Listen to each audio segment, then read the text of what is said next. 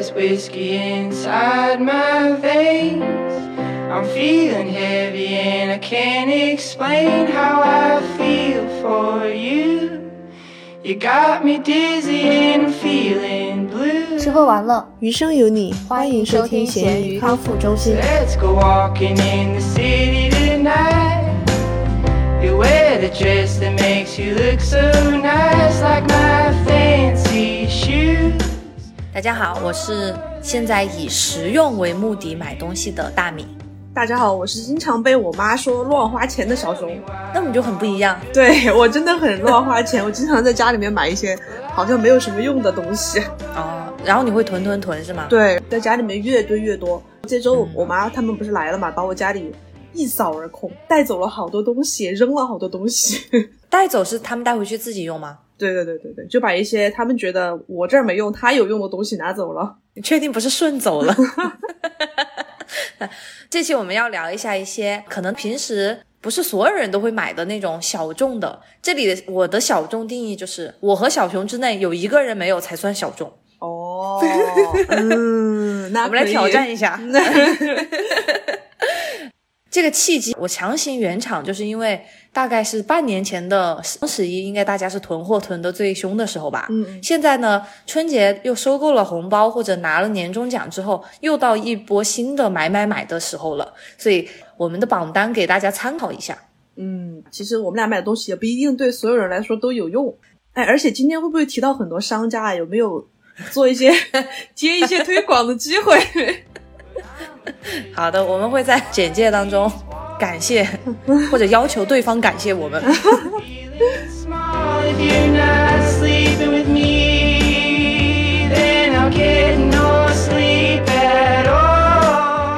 我们先来本周的食材挑战。嗯，这周的主题是过完年了。对对对，而且我们上周有两位小鱼鱼加入了我们的微博分享群嘛，然后这一周有一位同学交作业啦，我们的蘑菇同学鼓掌。对对对对对对对对，虽然我们俩都不爱吃，太 过分了。没有，只是一个巧合，但我们还是会爱护它的。对对对，过完年呢，当时我们出题的那位小朋友就给大家点题了，应该是要过年吃剩的一些剩菜呀，或者是说过完年收收心、收收胃了，大家要吃一些清淡的，不像年那么多花招的。我这周真是每一天都很符合主题。这周到新鲜事，我可能会给大家分享，因为我做了一个小手术嘛，从手术的前一天就开始忌口，一直到现在，每一天都是吃很清淡的东西，基本上没有辣椒。瘦了吗？那我没称，虽然很清淡，但是我吃的很饱。那我这次交的作业就是做完手术当天回来，小新给我做的一顿病号午餐，病号还要加个儿化音吗？做了一个清炒藕片，红椒虽然有红椒，但是那个红椒是不辣的甜椒的甜椒蒸鲈鱼，然后还有一道炒菠菜。你听着是不是就觉得没有胃口了？啊，很补呀。那个鲈鱼还是好吃的吧？鲈鱼就得弄那种酱油，然后蒸着吃。嗯嗯嗯，拿拿一点姜丝儿和葱丝儿，然后加一些红椒放在上面蒸了之后浇的酱油。我想起来，我爸以前给我做的不是红椒，是藤椒的。哎，藤椒会辣一点，对啊，就好吃很多。突然觉得你那个红椒有点 说不过去。就是为了不能吃辣嘛。因为医生也是建议说清淡饮食，辣了的话可能会刺激血液流通啊，这样哦，那为什么要吃藕呢？就是想吃 哦，我以为是它的营养价值什么的呢。那倒没有，他可能就是不知道炒什么素菜了，就凑了个数。我的过完年了，吃的是炒饭。大家知道，过完年了之后，肯定冰箱里或多或少会有一些剩菜嘛。嗯平时也有，炒饭一直都是一个又很有味道，又能把食材都消耗一下的一个菜。我这个做的炒饭呢，是里面加了小熊不爱的杏鲍菇，我真的最近买了很多杏鲍菇，还加了海苔，就是把海苔剪成丝，嗯，相当于是有一点那种海苔的味道嘛。啊，小熊也不喜欢吃，然后再加了葱丝。其实做炒饭的时候，不仅饭要剩饭，有时候你的菜可能也是剩的，或者就没那么新鲜了。这个时候你加入新鲜的葱，最好是有一点点小葱和大葱的混合，这样不仅很鲜香，而且它那个口感吃起来会让你觉得这是一道新菜，感知上面不会觉得哎呀我好可怜，我在吃一个剩菜。哦，加蛋了吗？没有，我不喜欢吃鸡蛋，你这个炒饭连肉都没有，咋了嘛？可能那天杏鲍菇有点多就不加了。有时候我可能就是如果分量不够的话，会加几个鸡蛋充充数。啊但我那天还加了一个是用黄油，然后就炒起来很香，稍微有一点点西式的味道，就黄油，然后会加点黑胡椒的话，基本上就会把它变成欧洲炒饭，我把它命名为。中式炒饭一般会加酱油吧？嗯，我加了都，还加了蒜的，但是就是调味上面会有一点点。嗯，就中西结合。对，你平时爱吃炒饭吗？我炒饭吃的其实不多耶，因为我觉得炒饭有点费嘴巴啊，什么东西？就是相比大米饭，它会比例它会更硬一点，好像。哦，你喜欢吃软饭？什么叫我喜欢吃软饭？就是有的人的口感上面喜欢吃软饭嘛。嗯嗯嗯，对，不管是面还是饭还是米线，我都喜欢吃软一点的，不喜欢吃硬的。那我知道你们家过年剩了很多小酥肉嘛，除了小酥肉之外，你们家一般还会比较常剩下哪些菜呢？嗯，说剩下其实还好，但是会多出很多香肠。家家都是吧？对呀、家家都是。然后我每年走的时候，我都会带一包香肠走。我今年也是，哎，正好就是这次过完年了，所以那天病号餐不是午饭嘛，然后晚上我们又吃了香肠。病号餐可以吃香肠吗？这种就是它是很盐它，是甜的，它它是咸甜的，但是它没有辣椒，是吃的不辣的那种。我是觉得要吃清淡一点，就是不要那么油腻的。香肠很油腻吗？咋不油腻呢？香肠就是肉做的呀。肉做的就油腻嘛，就要补充蛋白质，好不好？什么？讲道理，香肠那个烹饪手法不是最健康的吧？确实因为它是腌制的嘛。嗯，香肠不是一种健康食物。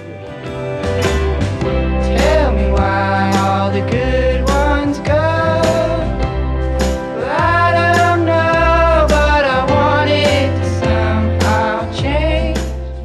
既然已经讲到了小熊的病号餐，不如在新鲜事里你分享一下为什么你会成为一个病号吧？哦，我为什么会成为一个病号？那这个就说来话长了。总结一下，给各位姐妹提的一个醒就是，千万不要生气和熬夜。这个很难做到哎，这两个都很难。对，这两个都很难。我觉得，尤其是对重庆地区的女孩子来讲很难，因为重庆地区女孩一般都比较强势嘛，然后可能脾气会比较大一点。这不好吧？这地域黑。那怎么地域黑了？我自己也是重庆人，好不好？你也有没有感觉到，你有的时候会很生气，对另一半可能会要求比较高啊之类的？我会呀、但我觉得是我的星座、我的性格或者我的家庭问题，但不一定是重庆女娃儿的问题。因为你家庭是重庆地区的，什么的，我觉得现在很多独生子女都这样，不管男的女的都是，因为你是家里的宝贝嘛，所以就容易娇生惯养一些，或者是平时没人跟你争抢，然后你有了另外一半之后，一开始可能很难妥协。嗯，我觉得一个重要原因是因为重庆地区的女生地位比较高，从全国来说会是一个通用的，怎么说呢？共识。川渝地区的女生地位会比较高，所以说更有话语权的情况下，她会更容易发脾气。没有没有，我觉得你可以这样转一下，是因为重庆人喜欢吃辣椒，就是脾气会比较火爆一点。那你这样说，男生也很火爆呀？是的呀，哦，所以我没有找重庆人呐。我就是因为年轻的时候生气生的太多了，年轻的时候在干什么？不光是生气，而且是生闷气，然后就导致身上面有一些结节。其实长了很多很多年了，我从大一大二的时候就检查出来了，一直没有管它。其实这个病是很年轻化的，很常态的。我这次去做手术，因为他们做这个手术的人很多嘛，然后每天都有可能十几个人看那些病友，很多十几岁的小女生，你知道吗？未成年那种，对啊，就未成年是家长陪着一起来的，从十几岁到可能五六十岁，每个年龄层都有。可是十几岁的他在生气什么？也不光是生气吧，有的是压力太大了，或者是熬夜、学业压力这些都会导致这个问题。还有一些就是遗传因素，就导致会有一些乳腺结节。然后这个结节如果说你每次去检查的时候它会长大，或者说是形状有变化，它会有一个标注的等级，一般三级以上，医生可能就会建议你去切掉，也有可能会建议你观察，因为你如果很年轻的话，这个结节一般都是良性的。就不用管它，你只要每年复查，它没什么变变化就是好的。然后我就是之前一直没有什么变化嘛，这次是可能年龄到这儿了。他的建议就是说，你如果这辈子还打算要生孩子的话，建议还是把它切掉，因为孕期可能会有一些激素刺激，它会有一些变化，到时候就不可控了。因为我那个结节是已经到四 A 了，一般来说四 A 如果说在年龄大一点的人身上，这是一个比较危险的信号了。但是年龄小的话也还好，它的恶性可能性好像是百分之十以下还是百分之三以下，不太可能是恶性，但是不能排除它的可能性。所以医生当时就建议我还是去把它切掉嘛。哎，这个切的过程我就不跟大家讲了，非常的血腥，因为你是一直很清醒的，它只是局部麻醉。他会先用一根针戳进去到那个，嗯，他只是局部麻醉，你可以不要看呀，你为什么要看呢？我不，我看不到呀，但是你会感觉到。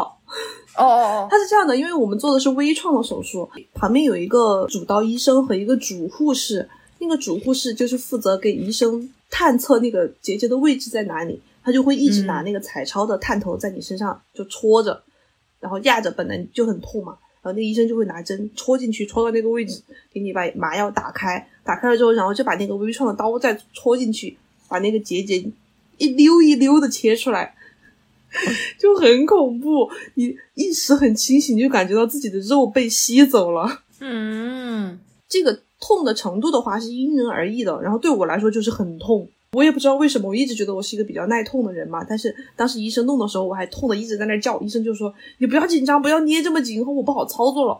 ”然后我在后面做完的时候，可能一共就做了十来分钟。这个手术时间不算很长，而且外面的话伤口不是很大，但是它里面可能会大一点。下来的时候，我就感觉到我的背和腿全是湿的，就是被痛痛的流汗或者是紧张啊之类的嘛。我问的可能比较偏医学上面的，好奇。嗯。你最开始是怎么发现自己有结节的呢？就是给大听众们，如果也提个醒嘛。我们的听众大部分是女生吧？男生也可以关心身边的女性啊。男生也有得乳腺癌的可能性的，提醒各位男士。女性的话，其实大家要保持一个好习惯，就是自检。你要在洗澡的时候尽量去，不用那么频繁，但是可能你每个月需要去检查一次。在网上，大家可以搜到很多自检的教学视频，可以对照着，然后摸一下里面有没有东西，这还是一个最好的初步检查的方法。然后另外一个就是你会不会痛？它这个痛一般来说不是结节造成的痛，但是它会跟里面的组织有关系。如果痛的话，肯定是代表有一些增生啊的情况，增生的话就很容易形成结节。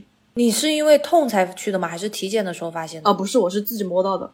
就是能有感觉到有个硬物，对对对对，能感觉到有个疙瘩在里面。大学的时候我还有点害怕，回去的时候就让我妈带我去医院，然后就一查就查出来了。但是那个医生就很淡定，因为这种事情他真的见的太多了，这个是个很很平常很平常的事情，可能很大比例的人女生都有这个东西，所以大家如果说有的话也不要惊慌，你保持复查就可以了，也不一定说非要去把它切掉，反正听医嘱嘛。那这个切完了之后有复发的可能吗？有，而且很容易复发。那复发怎么办？复发的话就观察嘛，看你自己有没有需要再去切掉了。我是不打算再去切了，我觉得这个经历我已经不想再经历一次了。但如果它会威胁到你全身，就是更大面积的，那还是得去切掉呀。对呀，那要看他的情况嘛。一般来说，如果说像我当时有一个病友，我跟他关系还比较好，在那儿 出血啊什么的，我就加上了微信。她好像是一个 四十多岁的姐姐，她检查出来只有几个月，大小是一点七乘一点六，然后到他做手术的那天已经长到二点二了，就是属于是变化很快的。他长得太快了，而且他的年龄比较大，这种就是比较危险的，医生就建议他要尽快切掉。还有另外一个很恐怖的事情，就是你切了之后，所有人的那个切下来的组织都是要去拿去做病理检验的。就是他要去看这个切下来的东西到底是好的还是坏的，有恶性的可能性嘛？他会有三天的时间，一般来说三天之内会出结果，但是他不会告诉你，只有他给你打电话，或者说在微信上面通知你，你就是中招了。很恐怖的一个事情是我们当时医院在给那个所有做的人是拉了一个群嘛，那个医生会直接在群里面点名，你知道吗？哎，这不好吧？这隐私。对啊，有一点暴露隐私，我是这样觉得。但是啊，反正。他可能也不好通知嘛，有的人可能电话有误呀，或者联系不上啊，他就会在群里面艾特那个人，他就会艾特某某某某某某说叉叉叉老师在吗？看到了赶快回复我。哦，我就很恐怖。然后我星期二做了手术，然后星期三、星期四、星期五都没有点我的名，也没有给我打电话，我现在是基本上可以安心的状态了。哦，所以他不好的才会联系，对对对，不好的才会联系。如果说是正常的，他就不会告知了。那正好。对对对。没错。那微创的话，就应该它那个伤口会很小吧，就基本上不会。对外面看会很小，然后里面还是很大的，因为它是微创是一根管子戳进去，所以那个管子的直径很小，可能两三毫米。但是那，里面哦它是会把那个瘤子以吸附的方式，每吸一条就切一刀，然后从那个管子里面运输出来，然后就这样一条一条的切，切完了就所以说里面那个空洞是很大的。做完了之后，他会拿一个压力包给你压住，让那个伤口把那个洞洞压压扁，然后让它长在一起。然后那个压力包要压两天，你整个那个两天的时间是没有办法顺畅呼吸的，然后睡觉也很难受。啊，但是如果不压的话，又对你的形状可能会有影响，是吧？嗯，对形状没什么影响，它是它主要是为了止血，就压迫止血嘛，可能大家都听说过那种。你你是两边吗？还是只有一边？我是做了一边，之后两边不会有任何的差异吧？啊，不会，对形状应该没有影响吧？这种话是可以在播客里面说的吗？没有，我是我是纯关心你。好好，那就分享了我这辈子第一次上手术台的经历，虽然是全程清醒的。那就祝小熊早日康复，哦，好的，大家都身体健康。我这周的新鲜事呢，我做了一个小扫除。家里嘛，对，大家其实一般都说大扫除嘛，但我实在做的太小了，我不好意思称它为大扫除。哦，我把 Fortune 的笼子和我们的厕所清洁了一下。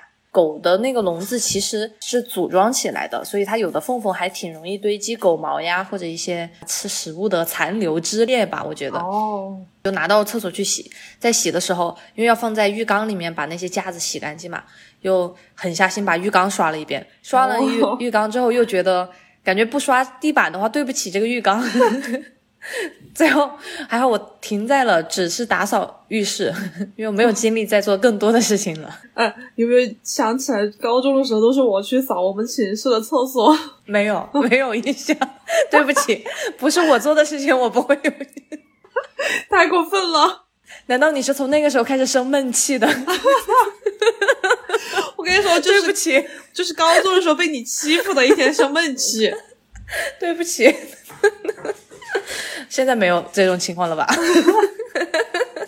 其实说清洁的话，还是很有成就感的，而且有的人会觉得很解压嘛，嗯，因为它是一件很立竿见影的，能看到清洁效果的事情。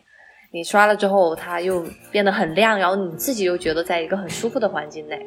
嗯，对。但是我很喜欢看别人做清洁，我会在 B 站上面找那种做清洁的视频。我看到微博上有那种刷地毯的，哦，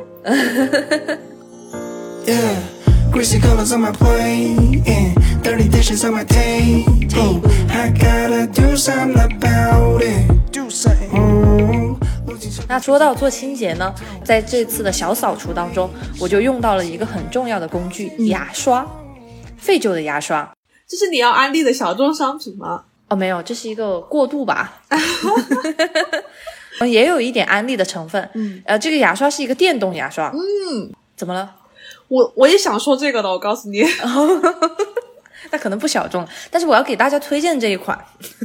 最开始我其实用电动牙刷的时候，记得当时是看《来自星星的你》，里面有那个女神同款飞利浦的那个，我当时给我、我爸、我妈，我们三个人都买了，而且还挺贵的，大概人民币算下来要一千多吧，一千多一点点一支。结果用了一会儿之后，我爸妈就跟我说，他们还是习惯于就拿着刷，嗯，就是他们没不会把那个开关开上，就根本就是一个普通牙刷的用法。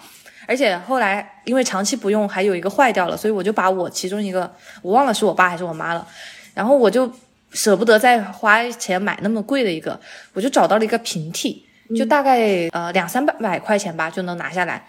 但是它也是一个电动牙刷，我觉得从普通人的角度来说，分不出太大的那个效果。嗯，但是它有比之前那个贵一点的，甚至还有一个好处是，它会提醒你定期的更换牙刷。哦，我不知道它是怎么算的，是按时间还是说次数？它就会滴滴滴，然后就提醒你换刷头。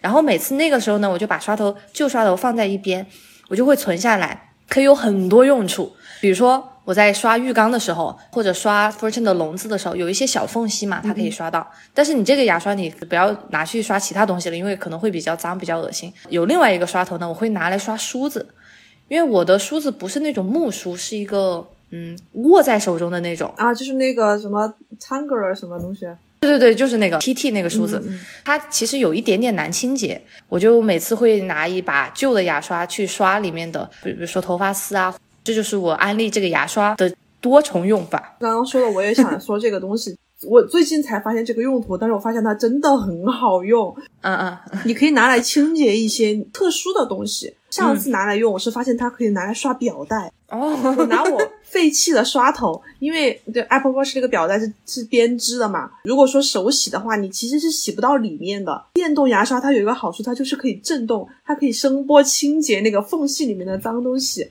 然后我就把旧刷头安到我的牙刷上面，因为你反正牙刷你接触到嘴的部分，也就是那个刷头那个地方嘛，所以下面其实是无所谓的。我就拿来，然后刷那个表带，就刷的超干净。嗯，我就觉得好好用啊。对，我们就是把牙刷头做成了一个电动的搓衣板的感觉。对对对，清洁工具了 变成。应该是有很多实验都证明吧，它确实比你普通的手刷会省劲儿，或者是效率更高一些。所以大家也可以试给你们的长辈安利一下，如果他们能接受新鲜事物的话。我觉得，如果说有一些更高级的、更聪明的电商听到了我们的发言，其实可以考虑做一个大款的，因为牙刷的刷头其实有点小，你拿来刷瓷砖呀或者什么地方的话，有点太费事儿了，你只能刷一些小缝缝。然后你如果说做一个大的电动清洁刷，你就可以直接拿来刷墙啊 什么的，就很方便。就是相当于把扫地机器人变成一个手持的嘛。说到这个，我就要来安利我的第一个小众商品，一个手持的洗地机，吸地机还是洗地机？洗地机是我最近才买的，我觉得它好好用啊！它是那种前面有两个滚筒，可以边吸地边洗地边拖地的那种，是手持的嘛，不会像扫地机器人那样智障，就是它会有一些边边角角它进不去。或者说是那个椅子，两个椅子腿儿中间，它可能会进不去。你用那个的话，它就很方便，指哪打哪，然后也不会很重，它就是在地上滚着走的。那是不是因为它能够吸，所以它其实是用水和那个洗涤剂一起在清洁，但是又马上把那个脏水抽掉？对。哦，那我觉得很，它是有两个水箱，一个是清水箱，一个是脏水箱。然后清水箱你是自己去放水进去，还可以放清洁剂。它就会喷在前面拖地的那个滚筒上，你吸过的地方，它上面马上就把它擦掉了。擦了之后，脏水就会进入脏水箱里面。脏水箱里面，而且我买的那一款它是干湿分离的，因为有的洗地机它是在一起，你倒的时候，你如果不想把灰尘啊什么的倒到下水道里，就必须要把那个干的捞出来嘛。嗯嗯，买的那一款它是干湿分离，然后就有一个网子把那个干的兜住。就可以直接把那个拿出来倒掉，然后脏水分别倒掉就可以了。很好，我觉得你推荐这个，它其实是一个新的高科技嘛。但是其实现在像扫地机器人这种是完全智能的，嗯，有可能是因为我们还没有研发出更好的，或者是一些场地的限制吧。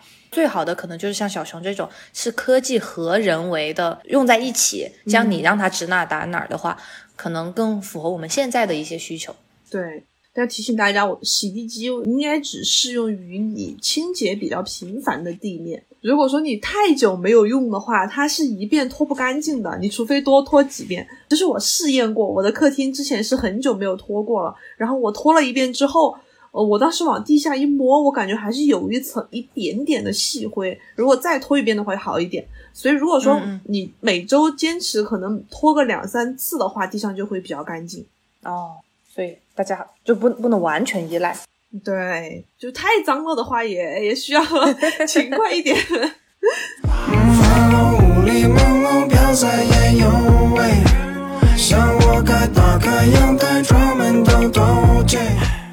说到清洁呢，那下一个也是跟清洁相关的，但是是清洁我们自己的身体。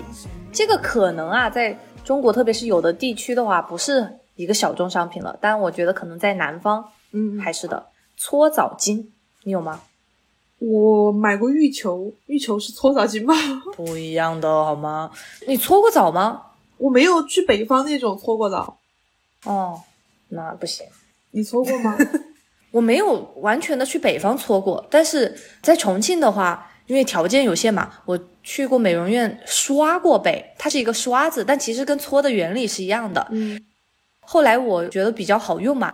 我就经过东北朋友的推荐买了一款搓澡巾，可以自己在家里搓，因为美国反正我也搓不到。觉得很方便。它就是简简单单的一块布，做成了类似于一个手套的形状，然后你就可以搓，真的能搓出东西。那个对北方人来说一点都不小众吧？应该是每个人必备啊，我感觉。所以我就推荐给我们南方的朋友嘛，而且秉承我们的原则，你没有嘛，那就是小众的。而且它那个应该很便宜，你过段时间想换呀也可以。唯一不好的就是它搓久了会累，而且你的背部一般自己很难搓到。嗯嗯，虽然我没有搓澡巾，但是我有一个洗澡刷，哦，当时好像在 OCE 买的，它是有点仿 MUJI 的样式，但是它又没有 MUJI 的那个软，就导致一个很严重的问题，就搓起来巨痛。它有点像猪毛的，然后那个毛比较硬，你搓的时候就会哇好痛，就完全无法忍受。我不知道搓澡巾是不是也这样？我的那个不是，就真的像个帕子一样。嗯，我试过那种毛的，但是我觉得毛对我来说有点太硬，或者是我可能着力的方式不对。那个帕子在我身上，我觉得温和一些，但是却有效果。哦，我的刷子就只对我的背有用，就是有的时候背痒的地方洗 洗着洗着嗯背痒了就抠一下，对你那个好的，就是因为它是有一个杆儿的话，对，很长的一根杆，比较适合搓背。但你也可以买个搓澡巾，那个超便宜，就是一块布嘛。嗯嗯你想搓其他的部位都可以。我觉得它对于全身的那种经络呀、活血，哦可能对结节什么的也都有效果。嗯，那个 没有没有，我不是在那种虚假宣传，我只哦是说就是让你的经络更加流通一些。嗯嗯，总体来说肯定是有好处的。我就是观察过南方的超市，至少重庆的超市应该没有卖这个的吧？看一下嘛，淘宝一下。对我那个就是朋友推荐我之后，我让我妈淘宝了带到美国来的。哦，这么奸妻。对，因为我有去过美国的超市，他们要不就是像你那种玉花型的，嗯或者是那种毛型的，都不是很适合。就那个搓澡巾，普普通通、平平无奇，但是效果却很厉害。哦，说到搓澡巾，我的大学室友是有一个东北人，他有那个搓澡巾，他还有另外一个东西叫搓泥宝，有没有嗯听说过？就是北方那边他们会专门为了搓泥儿买一种东西，他给我用了一次，我当时被震惊了，你知道吗？因为搓了很多条条出来。然后我就想啊，我身上真的有这么脏吗？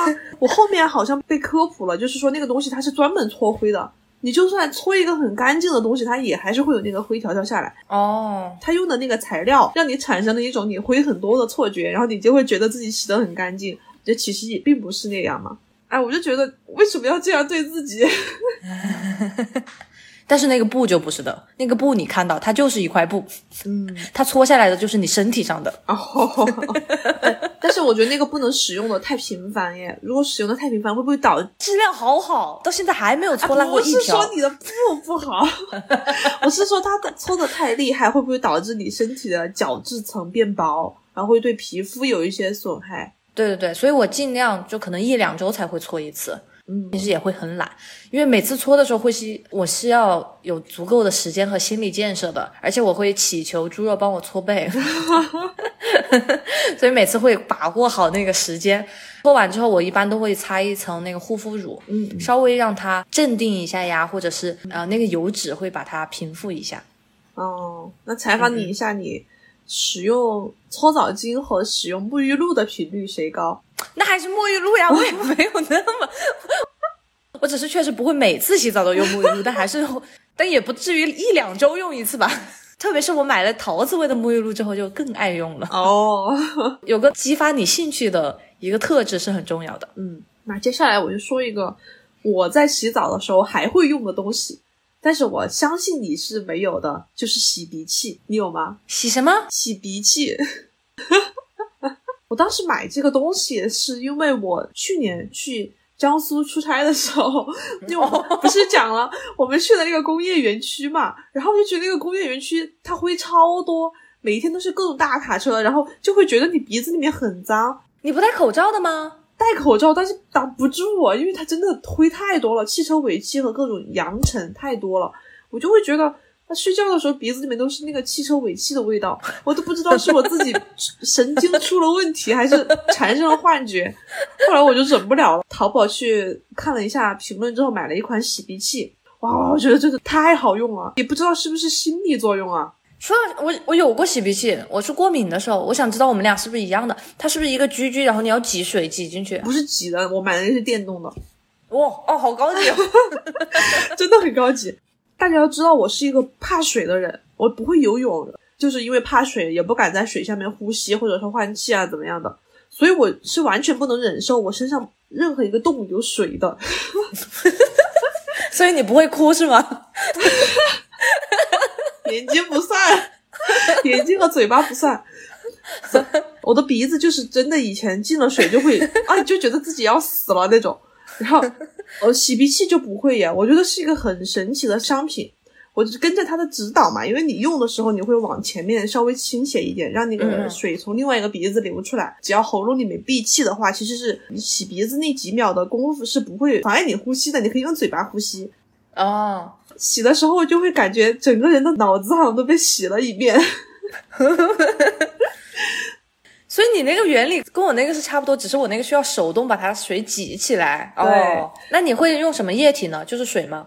不是，不是。如果用水的话会很难受，因为人的身体里面的水分它有盐的，所以我买的那个他还送了我洗鼻盐。你就是在那个水箱里面放了水之后，加上它那个洗鼻盐，它就会调成生理盐水的浓度。嗯嗯嗯。所以你洗的时候就是完全感觉不到难受。因为我尝试了一次，我有一次没有用那个盐水，我就直接接水洗了，然后我发现哇，就是跟游泳呛了水一样的难受。但是如果你用生理盐水的话，就完全不会。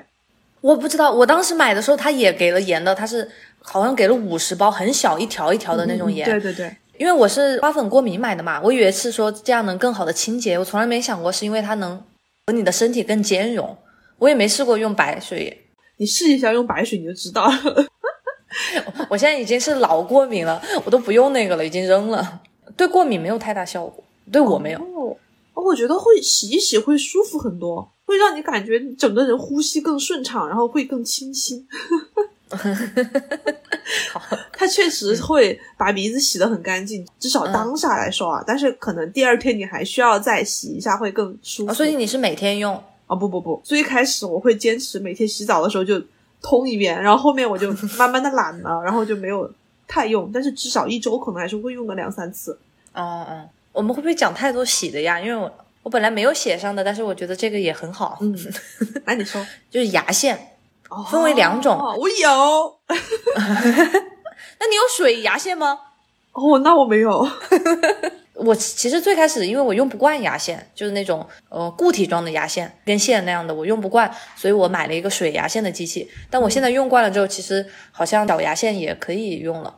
水的呢是就相当于是一个洗鼻器，只是你把它冲到你的牙齿里，你可以这样理解。哎，这样说来你都不用买水牙线，就拿你那个洗。不行，那个冲劲儿不一样。我能想象到你 用牙线的话，那个冲劲儿会有多大。水牙线的话是可以控制的，它可以选择，它是从零到十，我们家一般都是在四五之间，因为猪肉它受不了太冲击力大的。我甚至有一次还冲出过血，可能那段时间也比较上火还是什么的，它就会有一点点血冲出来，但其实还挺管用的，因为。可能我我有一个牙缝比较大吧，反正那那里经常被卡住，而且我之前在买的时候我很纠结嘛，我还专门上网看了大家的那种测评，有个人吃了满嘴的奥利奥之后，就是先刷了一次牙，普通人就觉得刷了牙就够了嘛，然后他再用水牙线，就真的是能看出有很多黑的东西，我就觉得是有效果的。种草了吗？哦，我有一点，我是一个用不惯牙线的人，我很害怕，总是怕那个放下去的时候它会割到我的肉。那你就用水牙线呀，因为它就是水，所以就不会不小心，比如说卡在那里啊，或者是割到，它就水通过了就好嘛。然后你可以按你的承受能力的话调节它不同的，而且我觉得比较适合情侣使用吧。如果你和家人不介意的话也可以，但是情侣一般不介意嘛哈。这样两个人用一份的钱，我觉得稍微划算一点。哦，我想问它能不能冲得很干净，或者说很能冲到牙缝中间呀？因为我觉得我的牙齿排列的很紧密，我用那个普通牙线我会觉得很难放下去。它能的，它能，因为我其实有一个牙齿它是补过的，我每次用那种线的牙线，我会担心把我那个补的东西弄出来，但是用水牙线我就不担心，我就觉得我能够控制好它的角度，而且总感觉不是那么锋利的一个冲撞。嗯，我倒没有专门吃奥利奥试过，但有时候吃了辣椒之后，真的还是能有一两滴那种辣椒粉弄出来，好恶心啊！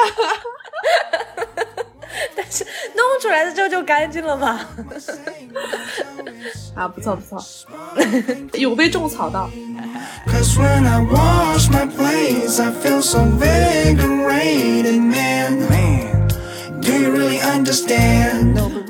接下来我要讲到一个用水的，但是又变成了厨房方面的，可就是我的便携水壶，你一定没有，对不对？因为你不出差。这水壶要多便携，我平时都带保温杯的。不是那种，我那个是现烧的，你不知道。大家真的要看一下小熊现在的嘴脸，拽的不行。而且我就是那个是也是去年出差的时候临时买的，会出好几天嘛，我就想在外面，而且是冬天，我就想喝热水，我就去买了一个折叠水壶，它就是便携的，因为它可以折叠，它可以折成很小一柄，放在你的行李箱里面，一点都不占位置。但是你拿出来又可以把它展开了之后装水进去烧，烧开了它还可以保持温度，就是你可以设定一个，比如说你想喝六十度的水，你就把它设定到六十度，它烧开了之后，慢慢的会冷到六十度，然后一直保持在那个温度。哦，它是不是一个小垫子，然后上面放杯子？不是啊，就是折叠水壶啊，因为它是呃外面是一层硅胶的，可以折叠的，有很多层，然后你可以把它压下来，它会折叠在一起，然后你把它拉开了之后，它就可以装水，是有一个水壶的壶在那儿的，哦，我就觉得很好用，而且我出门的话，在外面酒店用它的电，我也不心疼，我就可以一直保持在那个温度。晚上任何时间你渴了，都可以起来倒一杯。因为如果说你用保温杯的话，时间久了它的温度还是会下降的，而且你每次就要重新烧，然后一烧又是一壶一百度的开水。外面酒店的水壶，说实话就很脏，不知道他们拿来烧过什么东西，或者在里面煮过什么东西。但是用自己的水壶就会很放心。我就推荐所有有出差需要的同学们去买一个，而且不贵吧？我记得我当时买成不超过两百块，买了一个小熊的，而且也不差嘛。我们今天的所有东西都到时候得放图，可以，给大家感受一下。我之前有见我妈用过一个，可以加热，嗯，它应该不是烧，但是它可以，比如说你是一杯凉白开，它可以稍微把你加成温的，然然后它就是一个小板，你可以放一罐水在上面加热。我当时还想拿一个到美国来，结果我忘了。但现在好像星巴克就有吧，它就是上面有一个自家的杯子，嗯你可以在上面调节你要的温度，它就可以一直把咖啡保持在那个温度上。哦，那就是加热保温垫吧？对，啊，对对对，哦，就不是烧水器。对，不能烧水，那个就是可以把零度的水烧成一百度的开水。虽然我没有烧水壶，但有一个是所有的水来说都很重要的东西——滤水壶。哦，你是不是要讲那个蓝色的？什么？有一个滤水壶很出名的那个牌子啊，叫德国的哪个 B B 开头的，是不是？嗯嗯，但不是蓝色的呀，我也不知道这是不是德国的。盖子是蓝色的。哦，不是的，是个白色的，它就是一个很大的水壶，你从上面灌了水之后，它就通过那个滤芯就掉下来。对对对对，做饭喝的饮用水的话，会先用那个里面的。嗯，但那个你滤芯需要自己去更换吗？对，最开始买的时候送了两个嘛，然后再用久了之后你就得去买。其实美国很多地方他们那个水，据说啊，自来水是可以直接喝的，但我不知道是我的味觉灵敏还是怎样，我能喝出来那个有不同的味道诶。所以滤过的水之后，呃，我一般还是会喝烧开的水啦。但是像猪肉的话，它就是直接喝绿的水，就没烧的那种，我觉得会比较安心一点。我最近也去办了一个类似的，就推荐大家纯净水，我觉得还是很有必要的。因为你家里如果接自来水来烧的话，会有会有很严重的水垢，而且每个地区的水质也不一样，就你不知道你那个地区它到底的那个水质好不好。我们小区是有安装那小区净水器，它是外面的人来装的，然后你可以交费去办卡，办办了卡之后，你买一次，他就会给你装一桶纯净水，然后那个一次会很便宜，比外面去买那种桶装的农夫山泉要便宜一点。啊我是最近小新去给我办的，然后办了之后是三块钱一次，可以装七点五升，我就拿回来烧，真的很神奇。我们家水壶以前那个水壶是很很爱积水垢。嗯之前一次把它清洁了之后烧一次，你就会发现那个底部就有一圈白色的东西在上面对对对，然后我接回来这个纯净水，现在烧了可能有这么七八次之后，那个水垢都不见了。那也不对吧？我在想，他是不是把那个水垢溶解到我的纯净水里面喝进去了？你不能先洗一下水壶再 烧吗我？洗不掉，我已经尽力了。我在烧之前，我就是尽力把它已经没有你能摸得出来的那个凸出来的部分了，但是它还是会买个搓澡巾吧。但是它会有一些印记在上面，它不是固体了，它会有印记，但现在连印记都没有了，所以喝纯净水还是很有必要的。继续讲到水这个饮食上面呢，嗯 还有一个小神器，我简直离不开，我称它为宝宝的，嗯是一个切蒜的机器。啊，我以前买过很多版本，包括现在很多人家里估计也有。一个是你把蒜放进去，然后手压，嗯嗯就物理施压，它会挤出来嘛。但是那个很难清洁，而且它的转换率不是很高。我后来买过有一个，它是相当于上面有一根线，你每次一抽，哦像个那种陀螺一样，对对对它里面的刀片会自动转。我用过两个，我还给我爸买过一个。后来就发现它用久了吧，它那个会有一点失灵，或者是卡住了，不方便。然后我在找替换的时候，发现有电动的，我现在就是用的那个电动的。其实也不仅限于蒜了，任何东西都有，它是一个小的那种切碎的机器嘛。当然你不要切个大西瓜在里头，我也有。你不要，你早说我就不讲了。我等着你讲了，然后给你惊吓。我以为小熊就不怎么做饭的就不会有。我告诉你，我为什么有。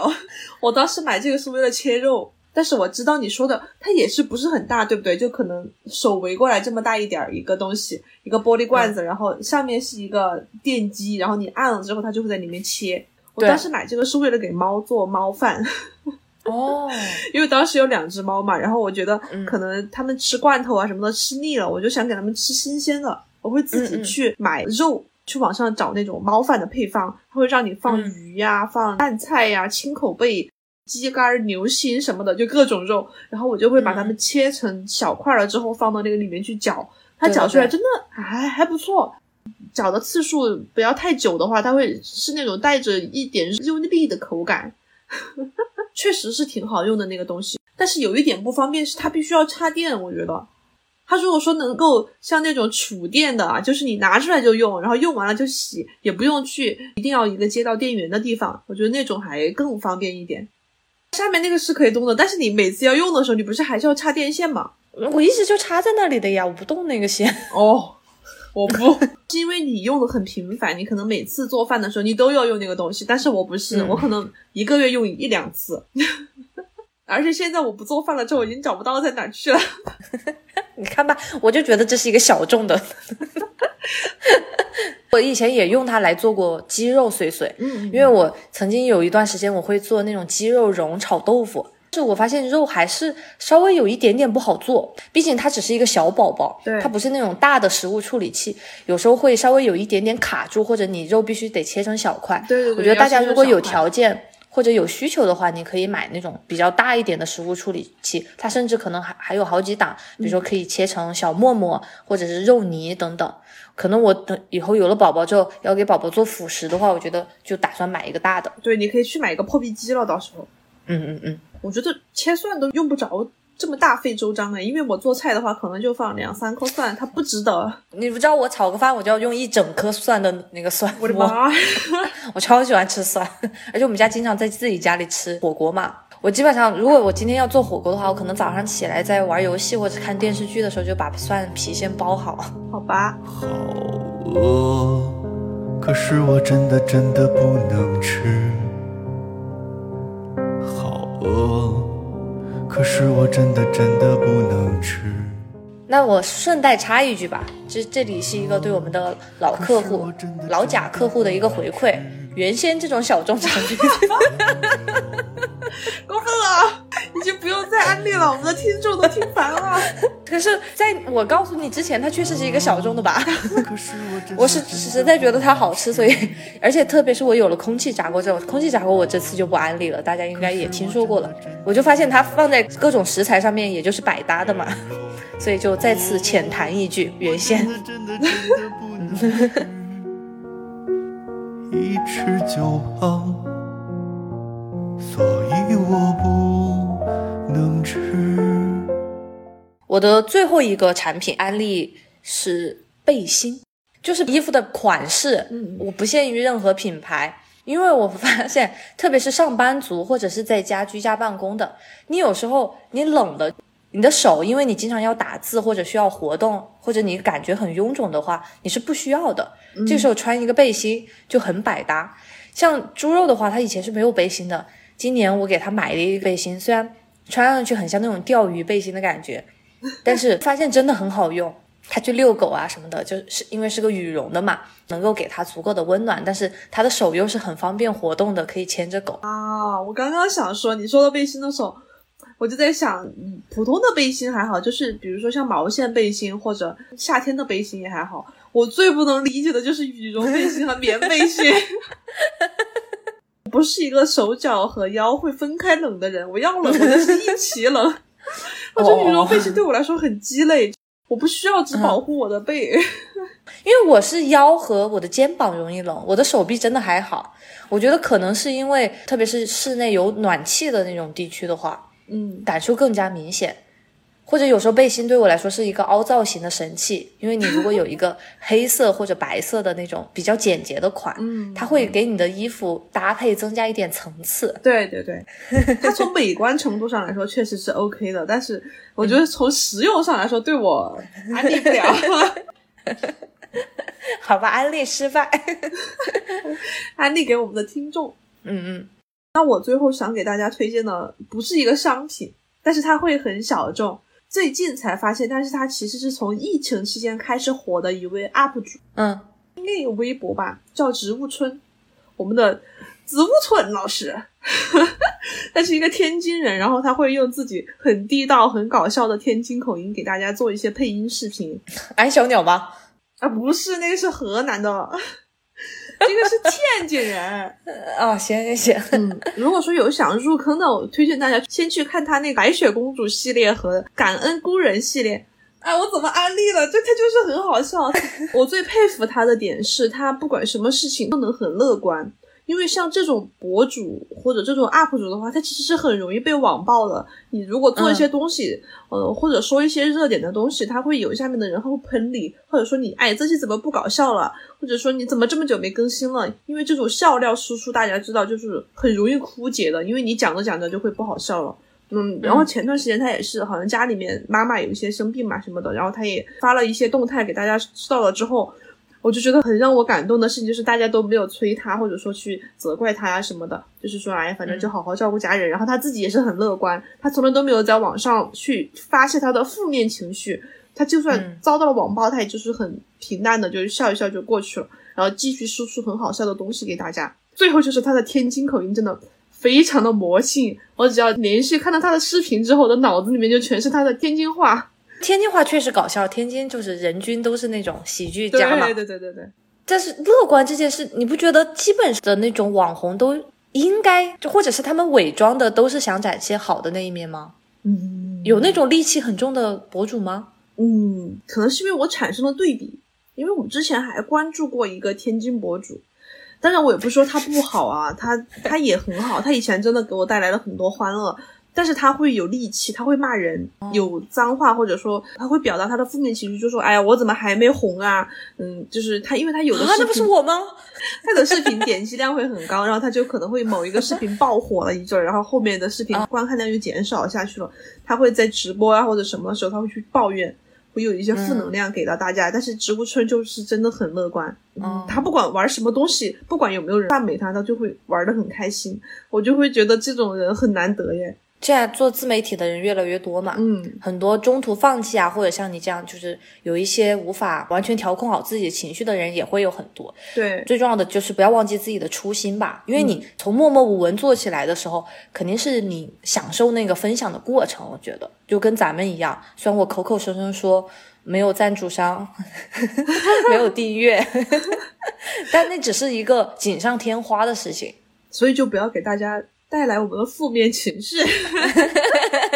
哎，你这样整的我压力好大。啊，倒也没有啦，是因为我关注的博主，因为我玩 B 站很多年了嘛，看到了很多人的从开始到现在的变化，他们一定会有。粉丝很多，人气很高的时候，也一定会有人气比较低迷，或者是遇到了一些挫折的时候。每个人他们面对这些东西的方式，就能看得出来他到底是一个什么样的人。然后有一些一到人气低，或者说是做的事情不好，不被人赞赏，觉得自己做的很好，但是没有人去捧他的时候，他会表现出来一些很负面的东西，会让我觉得很不爽。当然，我可能没有资格这样去想，但是他会给我留下一些不好的印象。但植物春老师就是。给我印象很好，然后还有另外一个人是木子 L，他是一个狼人杀的主播，也是我看到的主播里面为数不多完全不骂人、心态超级好的一个人。当然，如果大家喜欢狼人杀的话，也可以去关注他一下。你还忘记了你 B 站的很重要的一个关注大米爷吗？大米爷虽然从来没有火过，大米爷经常偶尔也会有视频，觉得马上就能爆。对对对，但是从来没有。对，在安利一个小众博主大米耶，他的片头动画非常的好看。我现在好几期都不加了，我觉得没有人看。哼，我怕片头会劝退人，就我每次想直接进入那种精华的给大家啊，我就很卑微，怕他们觉得片头很劝退，你知道吗？如果说有喜欢看生活 vlog 或者说是云顶之弈的教学，不也不是教学。一些小众套路分享，请关注 B 站大米耶。是的，大米还是有有尽力在更啦，有点灰心，但是还是觉得要有一个生活的出口。然后不知道有没有想做自媒体，或者是如果我们这期火了，然后有一些大 V 来收听的话，你们也不要因为小熊说什么不要传达负面情绪哦。而感到压力啊，对对，可以跟大家分享。但是我们是因为把你当做一个偏公众的人物，希望大家能够有一些正能量，感染更多的人。对我说的，其实不是说不能散发负能量，是你散发的方式。他有的人家就只是纯抱怨，就我觉得这样纯抱怨 不是说不太好吧，就是可能观众听了之后会觉得我为什么要来感染你的这些东西？当然我们会遇到一些负面的东西，但是只要心态好一点，也没有什么大不了的，反正就坐着玩嘛。那如果大家听了这期有被安利到任何的产品的话，可以在评论区告诉我们。如果有金主爸爸们想来勾搭的话，也可以告诉我们。嗯，我们也想被大家安利。如果大家生活中有什么好用的小东西，也欢迎多多推荐给我们，我们就很愿意去尝试。还有我们小众的播客，也很需要大家积极的安利给朋友，让更多的人加入我们欢快的鱼鱼家族。嗯，那如果你也喜欢收听我们咸鱼康复中心的话，欢迎在微信搜索 Fish Friend 二零二一来添加我们的咸鱼小助手，一起进群聊天摸鱼。那我们下期再见，拜拜。拜拜。Hey, pretty stranger, I think you look cute. Can I get your number? I wanna know you. 我有个关于他背心的笑话，但是我觉得跟这期主题没有很相关，就完全是一个笑话。那你就笑一下。我刚刚安利的最后一件产品是背心嘛？嗯，要给大家讲一下，如果大家被安利到了羽绒背心的话，请一定要保护好自己的羽绒背心。为什么？因为猪肉他在买了之后的第一周，他带 Fortune 去狗公园里面，男的要走的时候呢，因为 Fortune 跟有一只小金毛在那种难舍难分，所以猪肉带着 Fortune 离开的时候呢，那个金毛就扑上来了，扑上来就把元妈的羽绒背心咵的一下。那个毛就飞出来了，啊！然后我那天没去，因为后来回来的时候就是那种像小学生那种受了委屈的样子，我就说怎么了，他就给我看那个，到现在他还在穿那个，但是是用一个那种纸胶布把它封起来的，太惨了吧！大家一定要看这一期的配图。天哪！但是那个背心会不会就没有那么暖和了？毛都飞了。就飞了一点点，但是那个口破了之后，它马上捂住了，所以里面的毛没有完全飞出来，但是就很狼狈，而且他就很委屈，他说我刚买的，怎么就这么被一个狗？然后我还说你没有找那个人赔偿吗？他说没有，他说那个主人就只是过来说你还好吗？对不起什么什么的。我说这算个屁，得赔呀。对呀，你敢展示，还说我背心都烂了，毛都飞了。然后昨天我们又去了那个狗公园，我们去的时候有两只金毛要离开了，我还在问住了，我说是不是这两只？我要去帮你教训回来。他说不是的，颜色不一样。就很生气，我就很想帮他出头。他说我当时没有要他赔偿，因为我也愣住了，就是一时间不知道是心疼还是震惊。他说我就愣在那里，啊，太惨了。然后抱着佛心走了。他说他一路上开车回来的时候，就是陷入那种不可置信的状态，就 很猛。所以大家要保护好自己的背心。不应该羽绒服都容易糟吧？就是那个皮可能很薄。对，不要穿羽绒背心去和狗玩。那么就拜拜，拜拜。再见。I like you. I like you. I like you. And I